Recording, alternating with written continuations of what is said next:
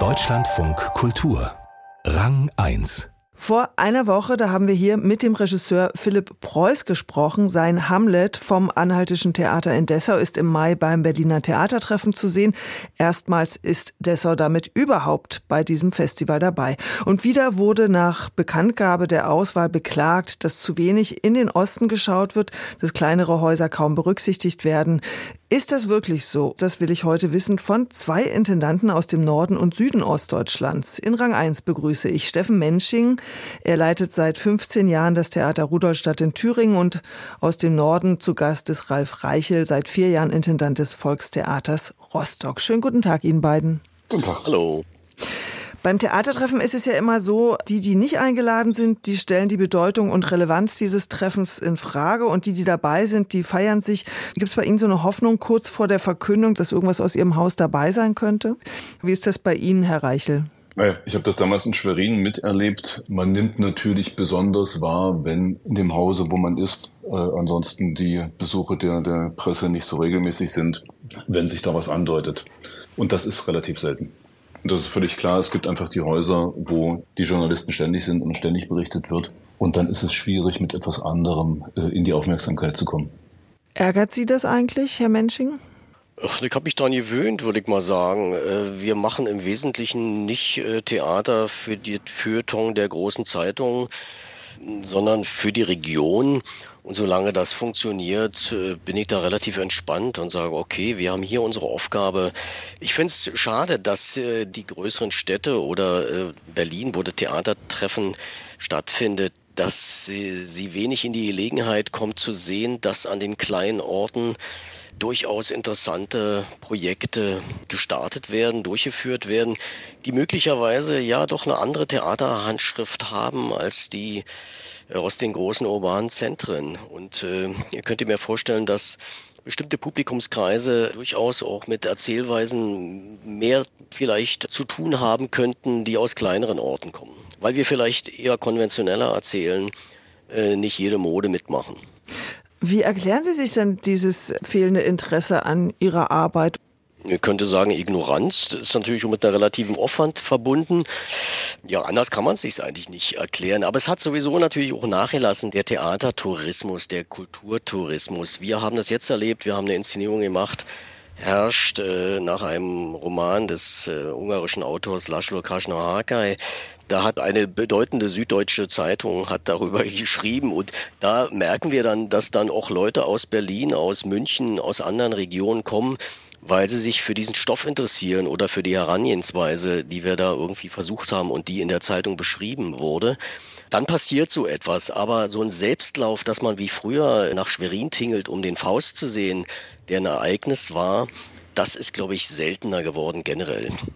Herr Reichel, es ist ja immer wieder beklagt worden, wenn in die ostdeutsche Region oder in die Provinz, sage ich jetzt mal, geschaut wird, dann immer nur, wenn es irgendwie geknallt hat, wenn die AfD wieder enorm äh, hohe Wahlerfolge verzeichnet, wenn es irgendwie zur Ausschreitung rechter Gruppen kommt. Ansonsten über all das, was positiv sich entwickelt, da wird kaum berichtet. Empfinden Sie das auch so und fühlen Sie sich vielleicht vernachlässigt, was die Aufmerksamkeit auf Ihre Arbeit anbelangt? Naja, das ist de facto so. Und ich glaube, das hängt schon damit zusammen, vielleicht ist es Ignoranz, aber man berichtet nicht so gerne über die Pflanzen, die irgendwo entstehen.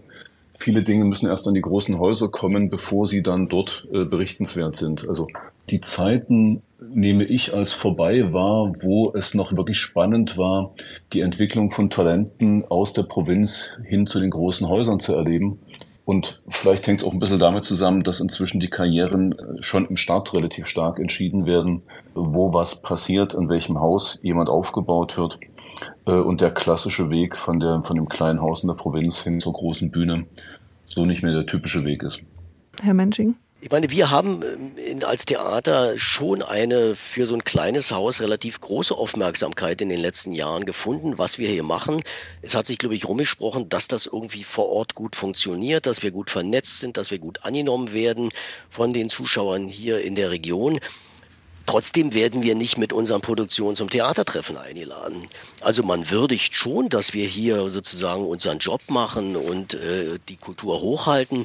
Aber wir würdig befunden, das in großstädtischen Raum zu zeigen, das ist noch eine andere Frage, die äh, wird uns da nicht gewährt. Vielleicht auch zu Recht, ich will das ja nicht einklagen, vielleicht sind unsere Produktionen auch zu provinziell und zu klein und zu schlecht, um dort gezeigt zu werden. Äh, kann ich gar nicht einschätzen, will ich auch gar nicht äh, machen. Äh, aber es ist bedauerlich sozusagen, dass dieses Spektrum von kulturellen Animoten, die im Land existieren, eben doch nicht beim Theatertreffen repräsentiert werden, sondern doch eher so the best of und der Wettbewerb. Jetzt unterstelle ich mal, dass vielleicht der Erfolg Ihres Hauses, Herr Mensching, damit zusammenhängt, dass Sie, Sie sind ja nicht nur Intendant, Sie sind ja auch Schauspieler, Romanautor, Clown, Dramatiker, Lyriker, das, und Sie leiten das Theater schon sehr lange, nämlich schon seit 15 Jahren, dass das vielleicht auch damit zusammenhängt, dass die Leute sich in Rudolstadt Sie kennen, sich mit Ihnen und Ihrer Arbeit identifizieren können und dass Sie auch tatsächlich jemand aus dem Osten sind und nicht ein zugereister Intendant. Hat das, spielt das eine Rolle, würden Sie sagen? Das spielt bestimmt eine gewisse Rolle, aber äh, ich könnte noch so schöne Romane schreiben und Preise kriegen, wenn ich hier nicht die Arbeit vor Ort mit meinen Kolleginnen und Kollegen realisieren würde, seit vielen Jahren erfolgreich realisieren würde, dann würde das alles nichts nutzen. Wichtiger ist, glaube ich, ja wirklich die Verortung in der Region, dass man Geschichten erzählt für die Leute, die hier leben, die auch über ihre Steuergelder diese Häuser finanzieren wir haben von Anfang an, als wir hierher kamen, nicht versucht, irgendwie unser hauptstädtisches Konzept oder unser urbanes, avantgardistisches Konzept hier zu realisieren. Das haben wir mitgebracht, das hatten wir im Hinterkopf, aber wir haben gleichzeitig versucht, äh, für die Leute, die hier leben, ein Theater äh, anzubieten und uns auf sie einzulassen, auf ihre Fragen, auf ihre Sehweisen, auf ihre Bedürfnisse. Und ich glaube, das ist vielmehr die Ursache dieses äh, Erfolges oder dieses Angenommenwerdens und nicht so sehr eine persönliche Leistung, die man irgendwie einbringt, die bestimmt auch äh, so eine Sache befördert, weil man natürlich, wenn man schreibt, wie Icke, dass man dann auch für Regionen bestimmte Texte herstellen kann. Wie ist es bei Ihnen, Herr Reichel? Sie sind erst seit vier Jahren in Rostock. Sie waren vorher in Schwerin und auch schon in anderen Städten Ostdeutschlands an den Theatern als Dramaturg und auch als Regisseur. Wie machen Sie Theater für die Stadt Rostock? Naja, wirklich ganz klar für die Stadt. Die Stadt würde eine Teilnahme beim Theatertreffen viel weniger interessieren als ein Beitrag abends im regionalen Nachrichtenmagazin, also im Nordmagazin der ist relevant. Der Nachbar ist relevant, was da gesprochen wird. Das Theatertreffen oder sowas ist wichtig für den Arbeitsmarkt innerhalb der Theaterbubble. Aber für das Leben hier vor Ort ist es wichtig, dass man anwesend ist, dass man sich vernetzt, dass man in der Stadt präsent ist, dass es da viele Kooperationen gibt und dass man Themen trifft, wo man gemeinsam dran arbeitet. Und das ist in den letzten Jahren extrem gut gelaufen und äh, wir haben eine ganz andere äh, Akzeptanz dadurch an der Stadt. Und wir hatten in Schwerin ja den Fall, dass wir eben zum wiederholten Male beim Theatertreffen waren. Und das waren aber keinesfalls die erfolgreichsten Inszenierungen dann, also nicht die, die mit dem meisten Zuspruch waren. Und auch der Staatssekretär für Kultur kam dann und sagte, er hätte sich das ohne äh, das Theatertreffen nicht angeschaut und auch danach, es ist nicht seins, aber er versteht und findet es richtig, dass wir sowas machen. So, das ist so eine Sache, die liefert man mit, die sagt man, okay, wir haben kleine Bühnen und da entwickeln wir auch mit den Talenten äh, neue Sprachen und machen vielleicht auch bemerkenswerte Sachen, was ja das Theatertreffen sich auf die Fahnen schreibt, die bemerkenswerten Inszenierungen. Und beim Theatertreffen kommen dann halt die Leute, die einen Weg gegangen sind durch die Häuser und äh, jetzt sozusagen gesichert bemerkenswert sind, äh, groß raus. Und das kann man auch okay finden. Sie hören Rang 1, das Theatermagazin im Deutschlandfunk Kultur und äh, wir schauen heute in die ostdeutsche Provinz. Wie wird dort Theater gemacht? Das frage ich Ralf Reichel, den Intendanten und Geschäftsführer des Volkstheaters Rostock und ich spreche mit Steffen Mensching, Intendant des Theaters Ruderstadt.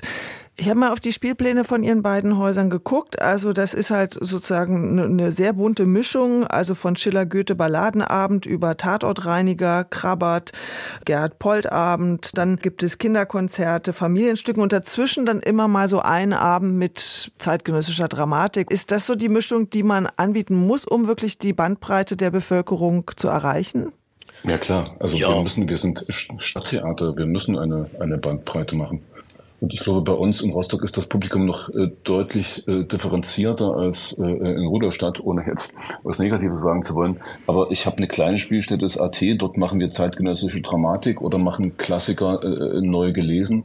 Äh, da kommt studentisches und universitäres Publikum und habe äh, eine kleine Komödie, wo ein bürgerliches Publikum beim Wein sitzt. Und das gehört sozusagen zu unserem Gesamtauftrag, in diesem Spektrum äh, aktiv zu sein. Und wenn man das Glück hat, über verschiedene Spielstätten Profile zu machen, dann ist es auch sehr gut. Wir versuchen mit relativ erzählenden Mitteln äh, Theater zu machen, äh, Avantgardismus, der sich sozusagen selbst so wahrnimmt und feiert und ernst nimmt, den ersparen wir uns. Bestimmte Theatertexte, die als Theatertexte wichtig und relevant sind aus der Moderne, äh, nehmen wir ganz bewusst nicht, weil wir wissen, da erzählen wir an den Leuten vorbei. Also ich kann sozusagen zwischen meinen eigenen literarischen Vorlieben für auch Theatertexte und dem, was ich auf die Bühne bringe, durchaus unterscheiden und Muster unterscheiden und entscheide dann auch so, dass ich es nicht mache äh, oder eben nur in bestimmten Dosen äh, solche äh, kräftigere Kost verabreiche. Wir haben auch keine in ihrer Kunstblase, die Bubble sozusagen, existierenden Zuschauer, die hier äh, dekonstruieren wollen, sondern wir haben kleinstädtisches Publikum, bei uns in Rudolstadt relativ hohen Alters. Viele junge Leute sind dann weg in einer bestimmten Zeit. Die haben eher konventionelle Sehgewohnheiten und Bedürfnisse. Radikal sind wir in dem Wunsch zu kommunizieren aber nicht in den formalen Mitteln. Welche Rolle spielen denn Nostalgie-Themen für Sie bei der Spielplanplanung? Weil mir ist aufgefallen, dass immer, wenn ich zum Beispiel nach Magdeburg fuhr oder nach Bautzen, dass dort natürlich sehr, sehr beliebt sind Musicals oder Abende, wo eben FDJ-Hemden getragen werden oder eben auf die Vergangenheit in der DDR angespielt wird. Es gibt einen Holger Biege-Abend bei Ihnen in Rudolstadt. Ist das was, was immer noch sehr nachgefragt ist? Ja, klar. Ich meine, diese Frage wird ja immer primär politisch gestellt, äh, dass man sich sozusagen nach dem Staatswesen DDR irgendwie nostalgisch sehnt oder da was verklärt. Aber andererseits ist das doch etwas ganz Normales. Es ist eine regionale Verwurzeltheit. Das sind die Erfahrungen, die die Leute hier vor Ort gemacht haben. So schließt auch ein, ein bayerisches äh, Stadttheater oder Volkstheater schließt an einer katholisch geprägten Bevölkerung an und ein norddeutsches Theater hat irgendwie den maritimen Einfluss. Da läuft ein Shanty-Abend auch in Lübeck oder Rostock anders als in München. Und klar, die Leute sind hier trotz des Abstands zum, zum Mauerfall, sind sie geprägt durch die DDR und äh, durch das Leben damals. Und insofern laufen solche Abende oder gibt es ein solches Interesse. Und äh, ich glaube, in unserem Spielplan ist das nicht so bestimmend, sondern es ist eine Note dieses größeren Spektrums, das wir anbieten wollen. Also da sieht man ganz schnell nur die Oberfläche. Und natürlich hat Herr Mensching völlig recht. Keiner stellt die Passionsspiele äh, in Frage oder andere Sachen, die regional bezogen sind. Es geht um die Auseinandersetzung mit der eigenen Geschichte. Und es gibt momentan diese Bewegung dritte Generation Ost, wo sich junge Menschen, die eigentlich gar nicht so viel Erinnerung daran haben, aber aus einem äh, Haushalt im Osten stammen, da aufgewachsen sind, die sich mit ihrer Vergangenheit beschäftigen und das aufzunehmen und diese Geschichte zu bearbeiten, ist ein legitimes Thema. Für mich war sehr aufschlussreich. Ich habe vor Jahren noch in Schwerin die Sonnenallee inszeniert und zeitgleich wurde die in Rostock inszeniert. Und es kam ein äh, Kritiker aus einem westdeutschen Bundesland und schrieb eine vergleichende Kritik.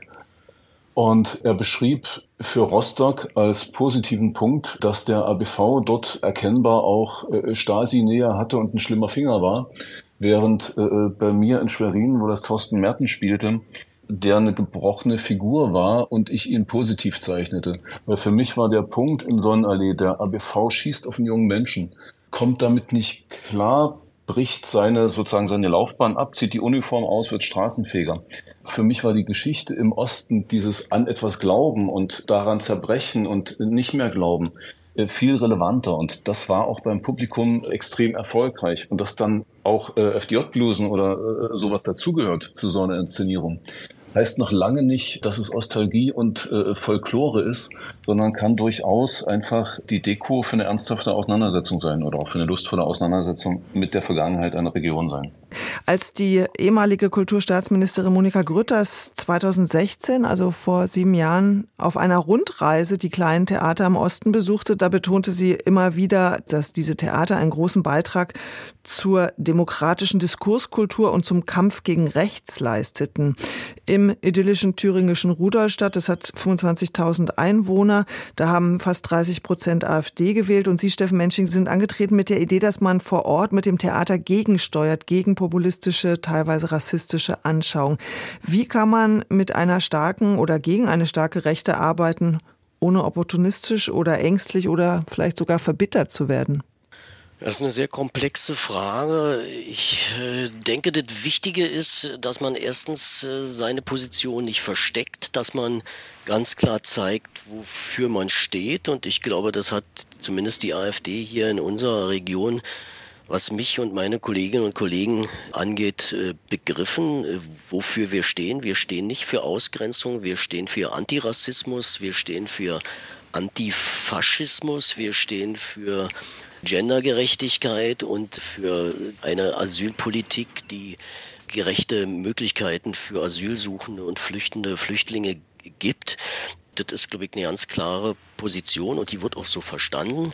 Andererseits begreifen wir uns und stellen wir uns da als ein offenes Haus, wo unterschiedliche Ansichten auf die Gesellschaft nicht nur möglich gemacht werden, sondern erwünscht sind, wo Auseinandersetzung stattfinden soll, wo keine Ausgrenzung auch von Leuten, die vielleicht mit mir politisch nicht übereinstimmen, passieren soll.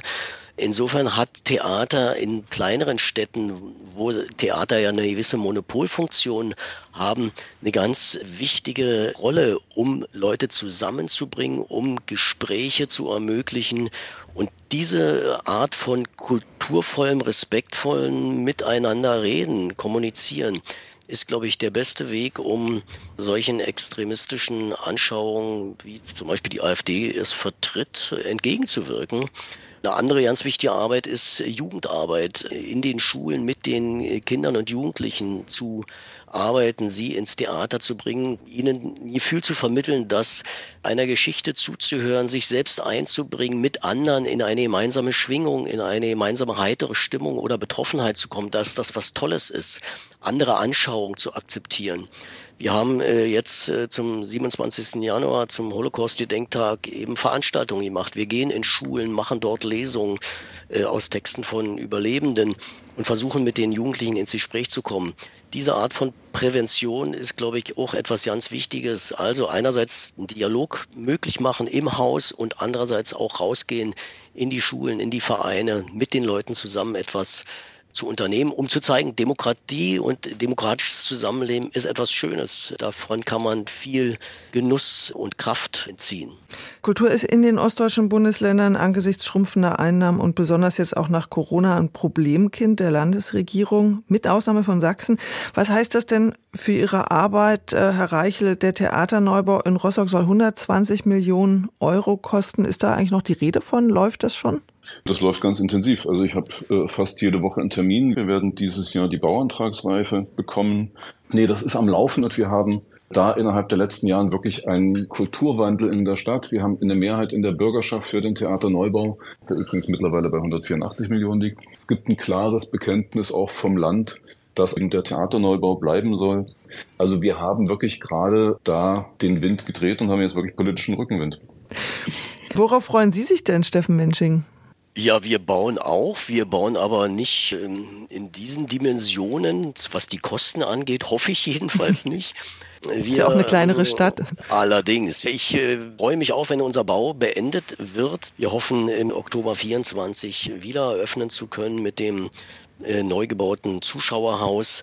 Ja, ich bin auch kein unglücklicher Theaterleiter, weil ich merke, dass das, was wir hier seit vielen Jahren gemacht haben und auch unsere Vorgänger, auf deren Arbeiten wir aufbauen konnten, das kann man auch an der Stelle mal sagen, äh, dass wir das Publikum erhalten haben, dass wir jetzt nach Corona auch wieder Zahlen haben, die uns optimistisch stimmen, dass das wieder weitergeht. Ich war überhaupt nicht so pessimistisch, als dieser Zuschauereinbruch passiert ist. Ich äh, war fest davon überzeugt, dass sich das wieder konsolidiert. Es sind schwierige Zeiten, das wissen wir alle, nicht nur ökonomisch, sondern auch psychologisch psychologisch durch den Krieg, der uns alle irgendwie lähmt, in unserem Mut, äh, in Zukunft zu denken und äh, zu planen. Das äh, verhindert ja sozusagen Dialog, das verhindert Entwürfe zu machen, zu diskutieren, wie Gesellschaft sich verändern, verbessern könnte. Da sind wir alle ein bisschen gelähmt, aber gegen diese Lähmung müssen wir, glaube ich, kollektiv angehen. Und da ist Theater eine gute Möglichkeit. Das sagt Steffen Mensching, Intendant vom Theater Rudolstadt und ich sprach auch mit Ralf Reichel, Intendant des Volkstheaters Rostock. Ganz herzlichen Dank. Ich danke Ihnen auch.